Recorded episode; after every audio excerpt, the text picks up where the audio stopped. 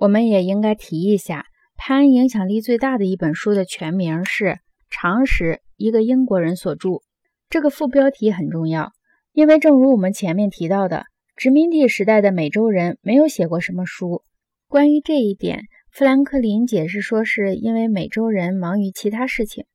也许是这样的，但是美洲人的忙碌并没有影响他们利用印刷机。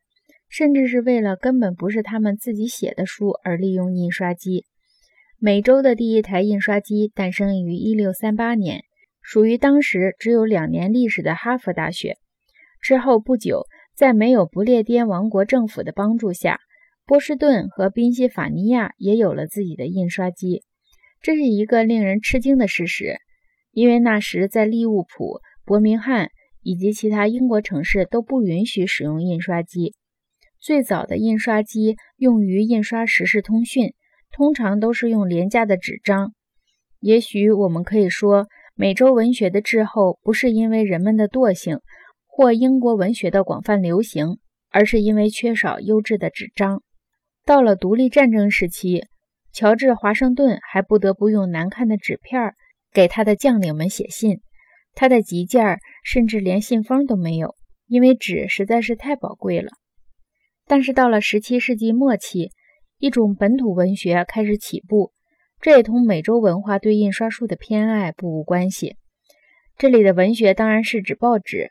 本杰明·哈里斯于一六九零年九月五日在波士顿出版了一份共三页的报纸，名叫《国内外公共事件报》。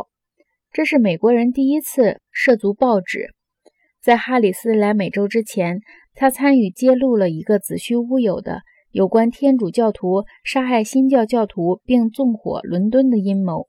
他在伦敦的报纸《伦敦邮报》上揭露了教皇的阴谋，结果天主教徒受到残酷的迫害。哈里斯对于谎言已是司空见惯。他在公共事件的内容说明中提到，报纸对于抗击盛行于波士顿的谎言是非常必要的。他用以下的话。作为内容说明的总结，喜欢我这个提议的人可能会因此承担罪名。哈里斯的这种猜测是完全正确的。第二期的公共事件再也没有面试，市长和市议会查禁了他的报纸，并且指责他发表了非常偏激的言论。他们的这种反应说明，他们根本不想容忍任何人成为他们的障碍。就这样，在美洲这个新世界里。